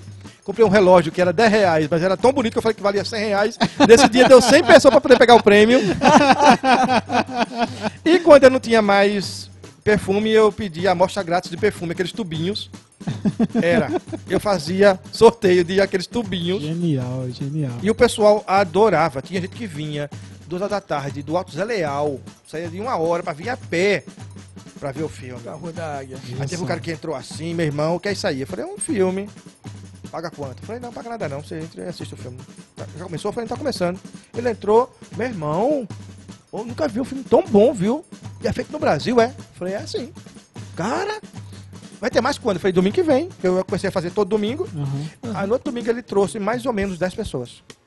Tudo Mas isso pelo amor ao cinema. Tudo isso pelo amor ao cinema. E quando eu não pude, não foi quando depois, e teve, uma vez teve um empresário, depois de seis meses, ele mandou perguntar, pra que eu tô dando esse dinheiro? Ele não lembrava mais pra que tava dando dinheiro. Eu falei, não, você me dá esse dinheiro pra eu fazer o cinema e depois, na hora de ver o filme, tem a tua, o teu nome lá na tela. Sim, sim. Porque tinha dois, eu me botava dois vídeos cassete, porque um entrava com as, as propagandas, já tinha propaganda já, e do pessoal. E depois entrava o filme, Aham. então, ele, quando eu não, não tinha mais, porque o pessoal foi casseando, casseando, porque... Aí o pessoal pagava pra ver, assim, o pessoal pagava. E o, e o filme que eu botava dava mais gente do que a noite pra filme de ação. Belíssima história. Bacana. história. Mas aí, a gente chegou no JB Diretor. Opa! Chegou no JB Diretor e a gente queria que você falasse assim. É, você tem uma história de curtas, né? Antes da sua grande. Antes da, da, obra-prima. da obra-prima chupacabra. vitoriense. Mas você tem alguns curtas que a gente queria Tem, falar tem, assim, tem. pra você citar. infelizmente não vai estar no Oscar, né? Chupacabra. É, É, mas eu quero Poderia Berlim, ter ido né? pra Eu- eu Oscar, quero mas Berlim. Berlim. Berlim é mais. Eu quero ganhar, eu quero ganhar o Oscar só pra dizer assim, obrigado, mas não Mas aceito eu não. quero Berlim, é. Mas fala aí, Porque, primeiramente, mas, desses curtas. à questão do Oscar, a questão do Oscar, é, não- o Oscar não é festival de cinema, né? Sim, ele é vendido como isso, mas ele não é. Não é ele é isso. só uma festa do cinema de Hollywood. Isso. E aí ele faz, bota assim cinco filmes, parece que é dez filmes estrangeiros agora, Isso. para poder fazer um agrado, para o pessoal comprar a ideia e passar o filme, com- passar o festival, quer dizer, passar a apresentação, né, no país do camarada, Aham. né? E eles nunca dão para um, para um país que tem um cinema forte, ver. Hoje, hoje a gente vai ver isso, JB, você está falando isso, quando esse programa foi exibido já vai ter passado, mas o grande favorito a ganhar como filme do ano é um filme que não é americano, que é Roma. Roma, Roma. Vamos ver, né? Mas a produ Vamos mas a empresa que bancou É, foi foi é norte-americana, né? é isso, que é norte-americana, É Netflix, mas né? uma produção feita fora dos Estados Unidos. Vamos ver, vai ser Mas uma também boa. por quê? Porque eles também querem ganhar mercado fora, né? Então, quando eles Isso, querem ganhar mercado isso. num país, eles acabam deixando, dando um Oscar pro camarada lá. Aham. Mas geralmente, por exemplo, é, a gente perdeu com o Quatrilho para o- a Receita que é a família de Antônia, da Holanda. Sim, Aí depois a gente perdeu com, com esse companheiro sim. para outro, para, para outro filme da Holanda Isso. também, Caráter. A não estou gente perdeu o Central do Brasil pra A Vida é Bela, né? Que era um filme É, italiano. Mas ninguém sabe que o, Central do Brasil ganhou da Vida é Bela no BAFTA, né? Que é da Sim, Inglaterra. sim, é verdade, Que é ganhou, verdade. o, ganhou o prêmio máximo em Berlim. Isso, E isso. pra atriz isso. também, Dois né? filmes maravilhosos. Dois né? filmes maravilhosos. tanto E o claro, Fernanda Montenegro perder aquele Oscar foi a maior. Não, mas, ali, mas como digo, o Oscar ela deu pra quê? Pra Guinness e Patrol. Por quê? Para Shakespeare, Shakespeare apaixonado. Uhum. Isso. Mas por quê? Porque ela é nova, ia render muito dinheiro pro Isso, filme. isso. Então, é por isso. e ela virou hollywoodiana, assim, assim Sim, a, gra- a sim. grandiosidade do mercado eu, lá. sinceramente, eu não vi grande, grande coisa ali no Sim, filme, né? Vi Montenegro, anos luz, nenhuma. anos luz. à Depois a a Fernanda Montenegro foi, foi convidada para fazer vários filmes. fora sempre do fazendo país. filme como se fosse mexicana, né? Uhum. Ela rejeitou todos, até onde eu sei. Deveria ter aceitado, ganhado uma grana, investir em outro projeto. Aham. Um exemplo, o pessoal fala, não, mas tu odeia o cinema americano. Não! Eu gosto tanto dos caras que quero fazer igual eles fazem, primeiro nós. Uhum. E também tem exemplos também, como o John Cassavetes, ele fazia qualquer cinema, qualquer bagaça ele fazia, apesar de ser um, um ator culto, Uhum. ele fazia qualquer bagaça também, pra ganhar dinheiro e fazer o projeto dele. Bacana. Então ele fez filmes independentes belíssimos, com o dinheiro que ele ganhava fazendo qualquer coisa. Então, você pode. Clint Eastwood. Ele Aham. faz um filme do estúdio e o estúdio banca um filme que ele quer fazer como ele quer. O último dele agora é o Mula, né? Isso, isso. Eu- Então, aí voltando ao, Aí, os seus curtas. aos meus curtas, eu fiz em 96 alguns curtas de um minuto. O pessoal até ficava zoando comigo, fiz uns oito. Ah, cara, quando eu fui. É, não, é, os, acho que eram uns oito. Ah, cara, quando eu fui. Eu botei o- a fita e quando fui mijar, que voltei. Já tinha Não tinha acabado. mais nada, meu irmão. então era curtinhas de um minuto. Aham. é, onde eu, por exemplo, um deles eu fazia um pistoleiro novo e quando e, armando um pistoleiro mais velho. Quando eu recebia a grana, ele me, me matava. No outro, eu, eu dava um monte de tiro pra dentro de um bar e quando, eu, quando a, a câmera ia ver o que era, era eu mesmo que tava morto. Caramba. JB, é, tive uma ideia agora, então vou te interromper rapidinho. Ah, claro, claro. É, tu tem esses filmes? Não, não tenho mais esses Porque costumes. Eu tava pensando aqui da gente colocar nas tuas chamadas no Instagram, já que é um. É. Ah, não, mas eu tenho, mas eu vou ter os outros. Eu vou ter os outros Ah, que eu fiz gente filme depois, né? Falando dos, do comecinho, pode né? colocar alguns Comecinho. lá A durante gente a pode semana colocar alguns trechinhos pra no ir aquecendo pra tua Então entrevista. também, né? Como minha esposa não vai ouvir esse, esse podcast, Aham. então tem um também com a menina que eu passava, a menina tava varrendo o, a, a calçada e eu passava e dava uma tapa no bumbum dela. Ela olhava pra, mim- olhava pra mim, dava uma- ela dava uma tapa em mim também, mas olhava pra mim e me agarrava e levava pra dentro de casa. Aí o pessoal, cadê o resto? Cadê o resto? Cadê o resto? As pessoas gostam do- de ver o que acontece Né? dentro de casa. É? Eu falo, cara, não deu pra filmar mais não, meu irmão. Meu irmão, pô, pô, tu dava um jeito, pô. Eu falei, dá não, cara. Aí o pessoal até se divertia muito com isso. Aí Dava, dava até uma, era bem engraçadinho, né? Então depois eu peguei e fiz já, já em 98, por aí. Eu filmei Estamos de Passagem, onde um casal, né? Eu também perdi também a fita, tá? Que É, pena. de 12 minutos, né? O casal vai, num, vai pro. Vai pro. E a trilha sonora. Só Chico Sá, Estação Zumbi. Bacana. Bacana. Então, era um carro, um casal que tava brigado, que ia pro interior.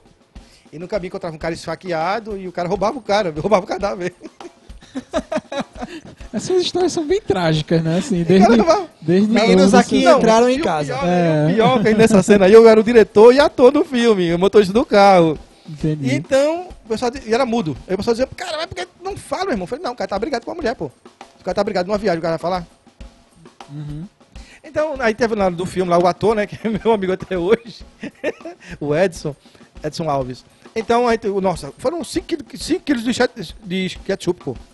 Só aquela, aquela desgraceira, né, porque tem que botar muito ketchup na... Porque a poeira quebra- pegava muito, né? Aham. Tem que botar aquele ketchup todinho na estrada, assim. E a, e a menina que filmava pra mim, ela ficou com medo, porque o cara ficou tão- bem, o ator que ficou lá morto, né? Todo, todo cortado, né? Aham.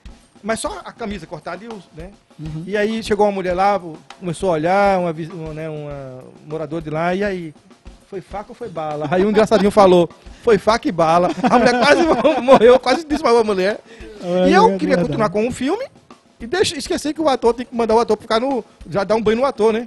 Cara, daí quando eu voltei com- no final da filmagem, tava o cara todo vermelho, todo, todo queimado de ketchup e sol. e já em 98, já final de 98, eu fiz com Moisés Gonçalves o Linda Juventude. Fala sobre drogas. É, que é a história de um isso. cara que fica bebendo, se cheirando, né? No, no apartamento de casa enquanto assiste o. Como é que fala? Laranja Mecânica. Hum, você faz esse paralelo com Laranja É, Mecânica. lá, e depois lá, o Moisés, ele tinha que, eu preparei lá o vômito, né? Que é uma overdose.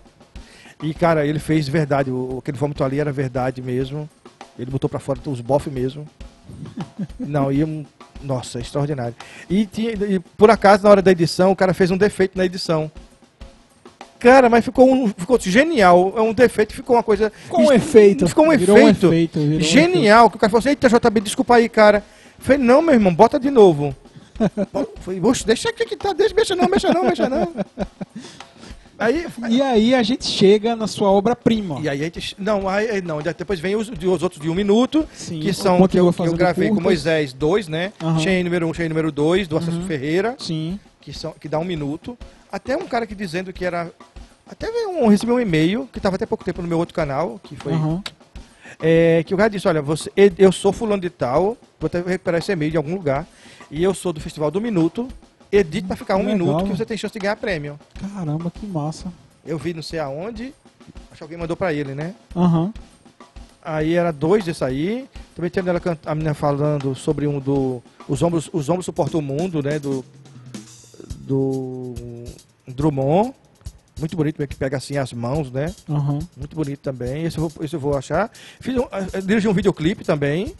com o Josias do Violão, que é taxista aqui na, na Praça Duque de Caxias, no, nordestino sofrido.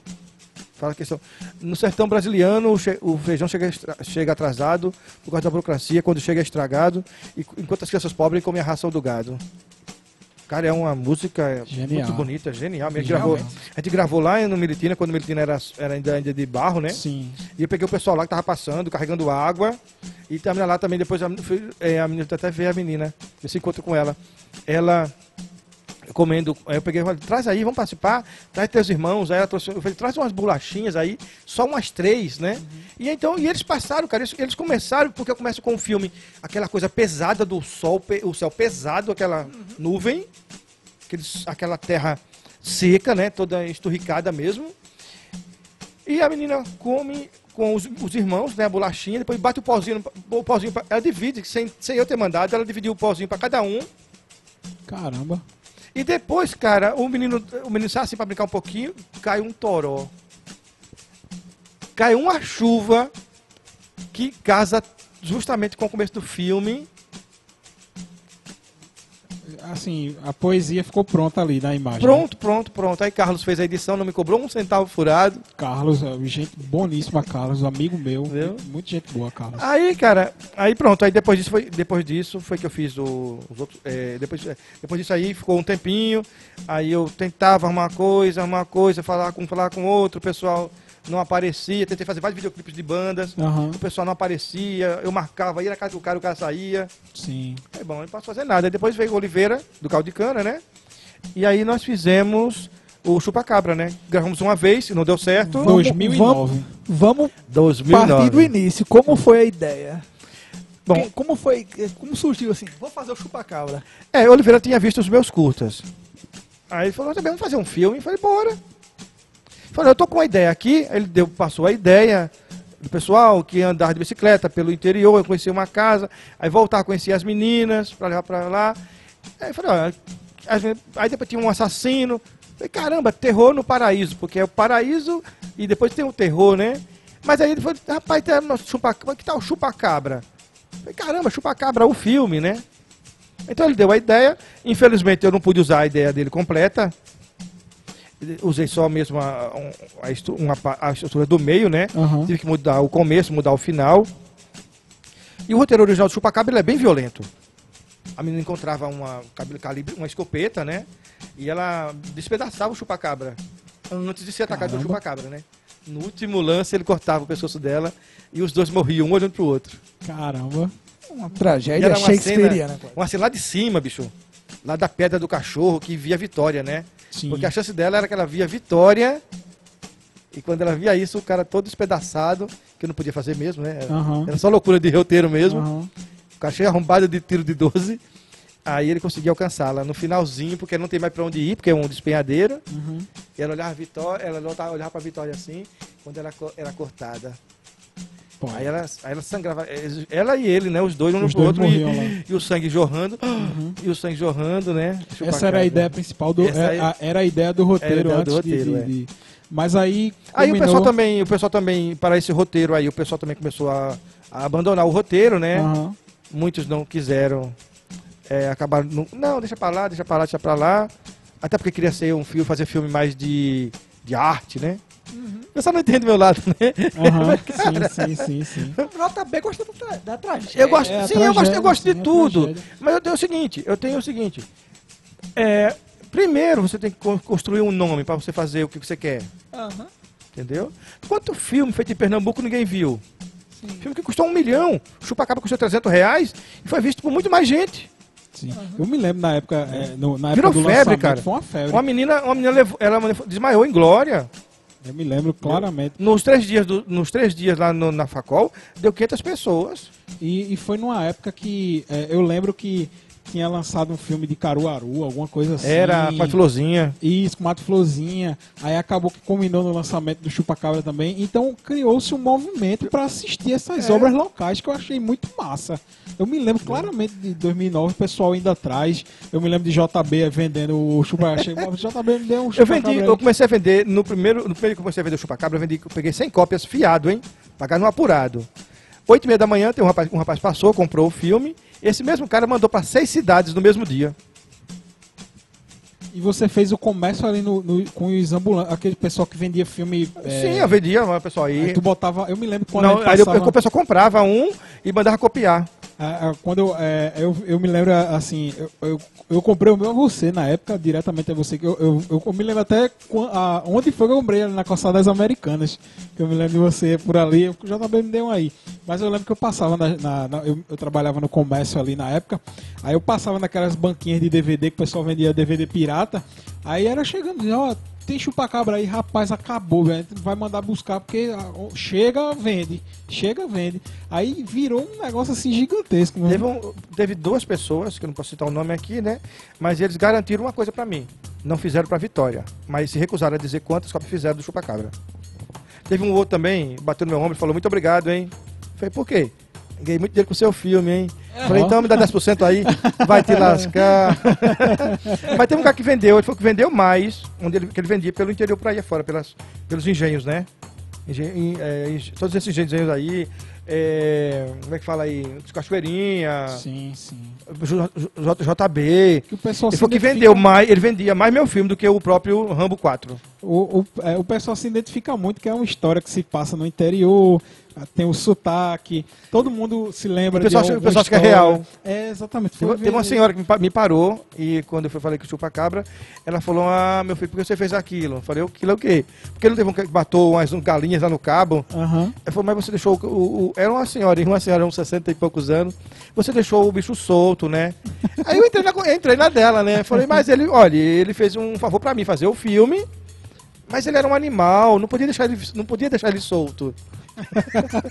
E é engraçado isso, porque o chupacabra, ali nos anos 90, fim dos anos 90, né?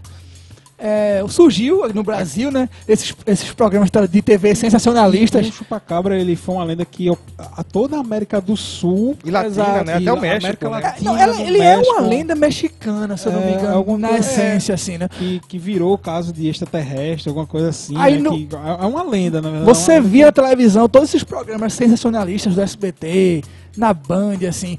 É, a, o pessoal passava a tarde, assim, com pessoas que viram chupacabra, aí com pelos, garras e. Cada um viu uma coisa, né? Aí É, é. Criou-se. Eu era criança, eu, aqui na minha frente, na frente da minha casa, onde a gente tá agora, era um sítio.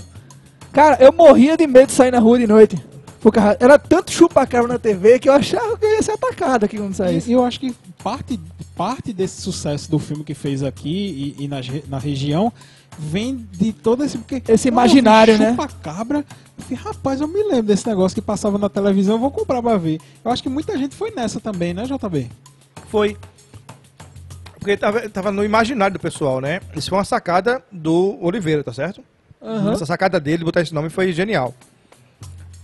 E aí o pessoal realmente comprou a ideia, gostaram do filme, e o filme foi para o Brasil todo, e exterior. Mandaram para Portugal, o pessoal pegava, comprava aqui e mandava para Portugal. Enquanto a gente veio de São Paulo, chegava aqui, cara, moço, bicho, eu já assisti esse filme teu aí, hein? Que me, via, me via, da, da- me via Aham. pela, pela entrevista, né? E teve um cara que eu conheci aqui na rodoviária, e por acaso eu tava com DVD, na, eu tava com DVD, ele comprou dois, que ele falou que fizeram um programa numa TV comunitária lá de Olinda, Caramba, falando do meu filme. Caramba, Pô, cara, eu fiquei massa. doido, meu irmão, pra encontrar esse filme teu aí, e não vi lugar nenhum. E lá em, e em- no Rio, lá em Recife, eles trocaram a capa do Chupacabra, botaram uma outra capa. Caramba. Botaram uma outra capa lá, diferente. Aí o cara que comprou dois DVDs do Chupacabra, porque ele viu uma, uma TV comunitária lá de Olinda falando sobre o filme, Que né? legal, velho. Que legal. E aí, aí, esse foi, acho que todo colégio aí parou pra passar o Chupacabra. Me lembro claramente. Entendeu? Ô. JB, e a gente falando do, chupa, do chupacabra, conta como é que faz pra assistir. Tem no YouTube, não é isso? Olha, ele, Tem tá no no, YouTube? ele tá no YouTube, agora você tá dividido em sete partes, porque tem Aham. as, as músicas, né? Aham. Que eu botei, eu botei lá, né? Apropriações. Eu botei até, eu tentei colocar ele completo, mas eh, não aceitam, porque direitos autorais. Das Entendi. músicas. Mandaram tanta recomendação pra eu, Mas, mas eu contestar que não tinha nem como contestar. A cada um minuto e meio, um minuto e 35, um minuto e 40, um minuto. Eu falei, cara, não tem como. e se quiser comprar? público. Não, mas eu botei público. Sim, sim, sem Eu botei público. né? Não, de vez em quando, geralmente o pessoal me pede muito. Aí eu botei no Minha Teca, Mas o Minha Teca caiu, né? É, Já, já, já, tava com Rolo 30, já tava com 30 downloads. foi um rolo danado, minha teca. Eu quero ver se eu coloco. Ele tá na, ele tá na, ela tá na do- Deep Web, né? Quem souber, quem souber mexer lá. Mas na web normal. Como Não, gente- você, você- ah, tá no YouTube. Só no Tá no YouTube. YouTube é, Aí você, é, a pessoa Qual é vai. o nome do canal? É o José É, Bezerra. não, não, tá no meu não. Tá, no, tá em outro Tá no canal? outro canal, o REC, Ah, do, é o REC. Rec. É, REC Filmagens. A pessoa vai, Rec Filmagem. é, vai chupacabra o filme, aí vai descendo até encontrar uma cena que tem um senhor, um senhor de chapéu com uma espingarda. Sim. O cano da espingarda, aquela ali é a primeira parte. Bacana. Agora eu quero ver se eu coloco. Não deu, não deu tempo ainda de ir lá em Carlos, para Aham. Carlos cortar em quatro partes, para ver, se, pra ver se eu coloco no meu canal. Entendi. É, é, você precisa fazer isso. Agora também disseram É. também que aí quem disse que foi A gente- Arthur, aí- que se você mexer no som. E aí eu não sei não, não- até agora, ele falou que mexia, mas nunca mais encontrei com ele. Aham. Se você mexer para 102 ou 98, A frequência. o ser né? humano não, o ser humano não percebe a diferença, mas os robôzinhos do máquina não YouTube pega, não, né? conseguem pegar. Entendi. Sabe, você faz isso? Eu não faço isso. É Pois é. Mas, então, aí assim, e é bom porque esse registro histórico tem que ficar, tá? Esse registro Ah, não, mas quando o histórico pessoal que quer, eu faço cópia do eu- E assim, e, e, e com certeza eu acho que quando lançar esse programa, algumas pessoas vão querer ver esse filme e já Rafa, deixa preparado é, cópiazinhas vamos aí. colocar o trailer do Chupa Cabra, se JB permitir, O trailer, no, no Instagram. colocar, pode No colocar. Instagram. A gente vai colocar no Vamos- Instagram vamos como colocar. a chamada ser tua. A ideia de chupacabra, a ideia, tudo que eu faço, a ideia é justamente divulgar, tanto que o meu canal, ele é todo é, público, Isso. tá? Vou- também não vou ganhar nada com o que o trabalho dos outros, né? Aham. Para o meu próximo filme, aí eu quero ver se eu consigo renta- é- rentabilizar. É isso que eu queria perguntar agora, já que a gente está se encaminhando para o final da entrevista, as tuas ideias assim para as próximas obras. O que é que tu tem em mente? Ah, tem muita coisa, tem muita coisa que eu preciso parar para resolver só uma. Aham. O problema é a, a quantidade de ideia. Ideia não falta, né? Ideia não falta, A mas questão aí financeira também. a questão né? financeira tá porque a questão econômica do pessoal, que é tudo amigo, Uhum. eu sei que eu não posso chegar lá para os caras e pedir uma certa quantia, né? Aham. Eles, eh, seria constrangimento, seria constrangedor para eles disserem, dizerem não, Aham. Sim. porque é tudo amigo, né? Sabem que meu trabalho ele é baseado, tudo que eu ganho ali eu boto no filme, né? Mas aí por enquanto, aí eu tenho que ainda ver qual é o projeto mais em conta para poder fazer. Aí mais em conta tem o documentário, né? Sim. Qual é o documentário? Tem a ideia assim mais ou menos ou vai ficar muito aberto para Ah, não, essa aí eu quero fazer é periferia gay. Eu já vi você falando, eu acho que foi na entrevista com o Durval, É, foi que você seria, no caso, seria antes, seria o era a vida, a vida sexual dos mototáxis. Mas esse não encontrei ninguém para dar depoimento. Principalmente os casados, né? todo, mas todo mundo fala, mas esse seria só mais uma brincadeira mesmo, né? Aham. Mas todo mundo acho que levou tão a sério que eu falei com algumas pessoas ficaram horrorizados.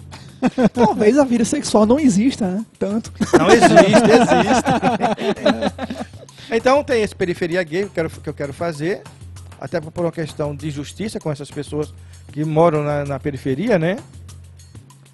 Que é uma vida bastante sof... é é uma, uma vida tem, tem essa questão toda, né? Então levantar esse, isso aí para diminuir o preconceito, para que as pessoas possam ver, ver com é, Outros olhos, né? é, outros olhos, senão do preconceito, né? Sim, sim. Cara, pessoas são pessoas, né? Importante demais. Então, isso. como eu, pra mim, eu digo gente é gente, eu tenho sempre. Há muito tempo até, eu boto- até no meu YouTube agora eu boto assim, boa, boa tarde, gente.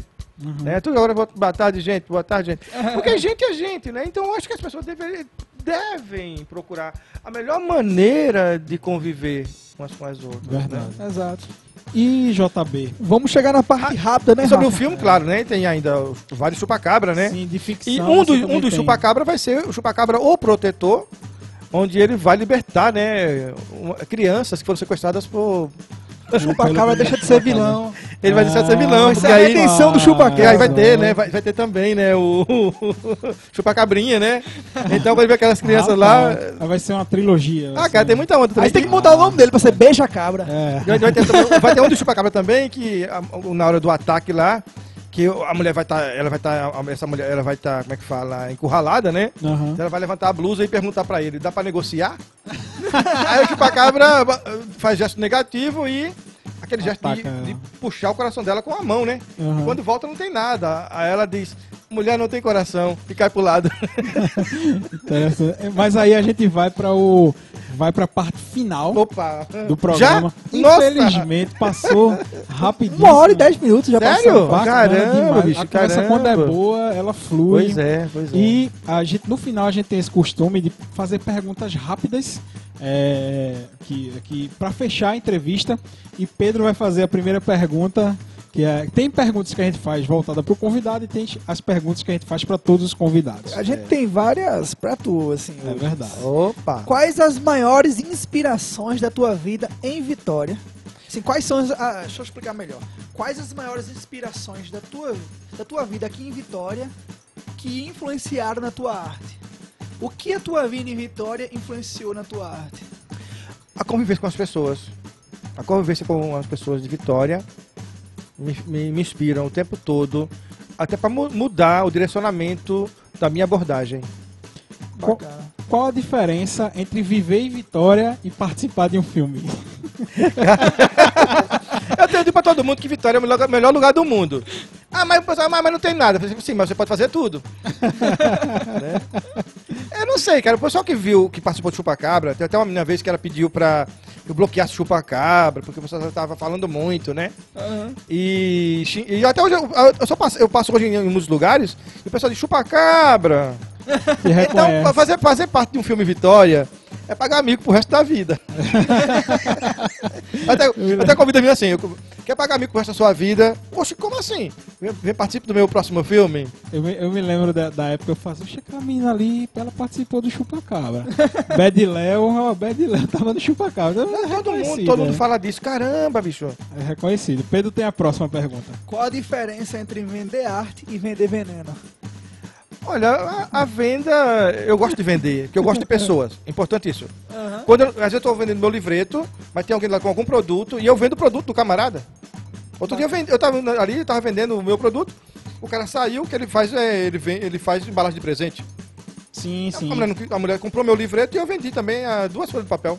Compra aí pra dar de presente. Não, porque ela queria comprar o papel. ela falou, "Fa- Fazer pra você fazer não. Agora, porque se você quiser comprar, eu vendo a folha. Então, é, não, venda é uma venda, são vendas, né? Vender veneno, eu não sei se é mais fácil do que vender arte, né? As vender- duas podem matar. Mas né? vender veneno pode- é, é mais fácil que vender arte, é verdade. Mas isso por, isso por uma questão bem simples, viu, Pedro? É que as pessoas, né, às vezes, não querem parar pra ver, né? Aham. Quando param pra ver meus versos, assim, olha só, pra quem ama a felicidade até na mais estreita cama. Cara, cara, é muito legal. Eu falo assim, então me dá cinco segundos, cara. Cinco segundos do teu tempo. Aí o pessoal, pô, meu irmão, eu tô apressado. Pre- Apressado onde? Visita seu plantão? Tem- aqui tem pressa não. Tu é, tu é engraçado, hein? Aí quando olha, compra. Então a dificuldade de vender obra de Vitória, a obra de arte, é a pessoa não parar pra ver o que é. Se parar, você vende. É verdade. Quando encontrarem JB na rua, já, é, já, vocês já vão se conhecer, Já vão a- conhecer. e parem pra conversar com ele. Pare pra conversar que tem muito conteúdo. Qual o local de Vitória que te traz mais nostalgia? Tu para assim pra pensar e caramba, esse lugar, eu adoro ir nesse lugar, em Vitória. Ah, rapaz, tem, tem vários lugares aqui em Vitória que eu gosto. Não, não- sei a razão exatamente, mas eu gosto daquela da praça ali, é, que se fala Praça do Anjo, né? Sim, sim. Ah, É, Eu gosto muito dali. Eu me sinto bem ali. Até queria fazer até um vídeo com Zé Maria, que era assim. é, eu- ia até mandar pra uma TV. Eita, eu mandei uma vez pra uma TV, do, a TV Brasil, do Rio de Janeiro, Aham. um- uma historinha do, do mecânico, babai, que ele é, ele é cego, né? aham. Então, e fez com o João, João Nery, né? E depois eu errei a fita e mandei a, e porque a, a- a TV Clube não queria mandar minha, não queria aceitar o meu trabalho, mandou um cara. E eu peguei e aproveitei, o Eduardo Moura, para fazer também a reportagem no meio, mandei ele passou lá. Então, era assim, é, filmava assim, "Ah, pessoal, aqui está o anjo com a sua trombeta. Há uma lenda de Santo Antão que quando essa quando esse, é, esse anjo tocar essa trombeta, o mundo acaba. O mundo acaba. Mas enquanto o mundo, mas enquanto o mundo não acaba, vamos ouvir Dr. Zé Maria. Ah, mas aí eu nunca consegui encontrar Zé Maria para fazer, essa, Pra esse, fazer esse vídeo. esse vídeo. E o pessoal queria, da TV Brasil. Vai sair, um dia vai sair. E JB, qual o acontecimento em Vitória que marcou tua memória? Rapaz, um, um acontecimento que não marcou, não marcou diferente, diferentemente, porque eu não estava lá, né? Mas a questão da, do, do da hecatombe ali, né? Da igreja do Rosário, né? Do Rosário. Quando, quando Muito morreram bacana a 18 história. pessoas, né? Muito Aquilo ali me impressiona história. por algum motivo. Até quando o Pilaco falou, né? Que tem até Aham. hoje, né? Essa lenda do Barão, né? Isso, do Barão de Escada, que faleceu nessa, Dá até pra fazer, vou, vou- até procurar ver isso aí pra poder fazer. Dá pra fazer um curta legal. Um, um É documentário, ba- um curta um, e um Eu- contando aquela Teve uma história vez que é eu bacana. não posso dizer o nome, não posso dizer o nome porque a pessoa depois deixou pra lá, né? Eu ia, eu ia dirigir um documentário sobre isso. Muito bacana. Eu tenho estudado sobre, sobre essa hecatombe, eu tenho Depois o visto pessoal alguns jornais. eu acho dispersou, não sei por que razão dispersaram. Logo após chupa-cabra, né? Uhum. Tentaram me vender vários projetos pra eu dirigir. Mas aí depois, quando viram que o pessoal tava falando muito, aí depois ficaram, sei lá, não, sei o que aconte- não sei o que aconteceu. A gente falou de muita coisa boa aqui da nossa cidade, mas o que é que existe de pior na cidade? Não, de pior, não, não creio que seja uma coisa ruim em Vitória. O que é ruim em Vitória é que ela não tem uma política cultural, né? Entendeu? E eu- como eu vou dizer aqui também, porque eu já disse pra todo mundo, e o pessoal até às vezes fica chateado comigo, né? O pessoal do teatro fala, cara, deixa, a ah, deixa a peça em cartaz. Já tá pronta. Mas o pessoal não vem. Não, não tava pronta. Não, não tinha antes. Teve até uma vez uma, uma pessoa que montou uma peça que ela, ela falou, ó, ninguém foi. Eu falei, mas você me chamou? Eu não sabia que tinha sua peça. Você ligou para as quatro rádios de Vitória? Para avisar? Não. Ligou pra, ligou pra TV? Não. TV Globo? Não. Aham. Ah, eu falei, mas e o meu convite? Eu pagava. Ah, mas aí eh, eu não te vi. Eu falei, mas você passa na calçada da minha esposa todo dia. Mas minha esposa trabalha. Entendeu? Então a questão mesmo de nós, nós como os artistas de Vitória, eh, temos pessoas, nossa, capacitadíssimas. É verdade. Eu só levo vantagem numa coisa em relação a todos os artistas de Vitória. eu vendo meu tra... eu sei vender meu trabalho. O pessoal precisa aprender a vender, o- a vender o trabalho. É verdade. E vender por um preço que o pessoal pode pagar. É verdade. Quem Vitória, quem pode comprar, não quer. Quem quer não pode pagar um preço alto. Essa percepção é muito importante. Entendeu? Então, quando tem, tem gente que paga 20 reais pelo meu livreto, pode pagar 20. Mas tem gente que paga um real e também leva do mesmo jeito. Aham. Quando tu vende, tu não coloca o preço. Hoje em dia, mais não. Pague quanto. E tem pessoas que pessoas humildes que olhou assim, deu 10 reais, deu 5. Às vezes eu até falei, perguntei, não vai fazer falta? Deu. A pessoa, não, não, não, eu dei a você porque você merece. Né? Então o que falta para nós, artistas de Vitória Santo Antão, mudar essa realidade, porque essa realidade só vai mudar através de nós, é a gente fazer valores populares e poder ati- e atingir o máximo de gente possível. Então, de 100 você atinge 20, 30. Entendi. E Entendeu? Pedro, agora para a última pergunta desse nosso bate-papo. É o que existe, JB, de melhor em Vitória. As pessoas. Isso tem sido uma constante, né? Aqui As no nosso pessoas programa. são maravilhosas. Agora, o que nos falta é justamente é expressar tudo isso, né? Eu- digo algumas pessoas até me abraçam, compram meu livreto e depois posso dar um abraço. Cara, então o que nos falta em Vitória é a gente se abraçar mais. Eu tinha certeza que ia dizer isso. O que falta então é abraços. Entendeu? Abraço. Não, é, Abraço. pra você ter, é, realmente. É, e é isso que nos falta. Outro dia uma senhora falou que ela não tinha dinheiro para comprar meu livro. Não tinha, não, não tinha, não, infelizmente meu filho não tem dinheiro. Eu falei, não, então depois você me dá. Ela, todo dia ela passava, ela passa ali, né? Ela falou, eu posso levar. Eu falei, pode. Isso tem acontecido muito. A pessoa está com seu dinheiro na hora, a pessoa leva, depois tá a pessoa desesperada me procurando. Pra pagar o Eu livro. tava no Petrobras e, e aparece que vem um cara lá de longe, né? Já vindo pelo todo dia ali. Rapaz, você é aqui. Eu falei, sim, o que é que foi, homem? Foi aqui, aí já veio, já veio com dois reais, que é, a maioria dá dois reais, né? A maioria é Sim, tirou sim. dois reais. Aí eu falei, opa, já fui tirando o livro pra ele, né? Ele falou, não, rapaz, tô te pagando. Eu- um dia eu passei lá no Bradesco, não, tu não tá mais lá. Ah, aí, ele já tu, tinha aí, tu, comprado. aí tu disse que eu podia pagar depois, meu irmão. Aí, pô, meu irmão, pô, cara. tá Então, aqui. pessoal, é, JB, a gente queria agradecer demais a tua participação aqui. Assim, é, quando a gente recebe esse tipo de convidado, é, a gente fica muito feliz porque a gente consegue aprender assim de uma maneira absurda. Você trouxe bastante conhecimento pra gente. E uma dica que eu deixo, pessoal, JB tá sempre no comércio da cidade, vendendo seu produto, vendendo a sua arte. pare para conversar com o JB. E, compra- pare. e- e comprar também, e comprar, também, Não, né? Quando ele para pra conversar, automaticamente ele compra. Porque ele se apaixona pela, pela história, ele se apaixona pela poesia. Ele só não pode se apaixonar pelo veneno, né, JB? É, o veneno é, perigo- veneno é perigoso. Eu trabalhei com isso durante muito tempo. Eu vendia nos mercados também meu, meu Sim, o veneno. Sim, sim, sim. Vendia nos mercados. Tem, tem cada história, cara, também do veneno. tem cada uma. Mas tem é cada isso. uma. Sim, deixa eu, é só um tiquinho, deixa eu, Sim, é, sim, fica à vontade. Também tem o Fernando Calafel, né? Que fez o, o Palhaço Big Big, né? Que também, né, também na época do demais, Duval, né? Conheço demais. Eu lembrei depois, eu não tava nem lembrando mais. Quando o Duval falou que pegava muitos filmes, né? Ele também levava pra casa. E a mãe dele começava, tá vendo o quê? Tá vendo o quê? E depois ela mesmo dizia, ô, ô Fernando, tu vai, vai buscar mais filme hoje? Né? Então a questão do nosso cinema, pessoal, é você simplesmente parar pra ver e você verá como é genial o nosso tra- o trabalho de cinema no Demais, Brasil Demais.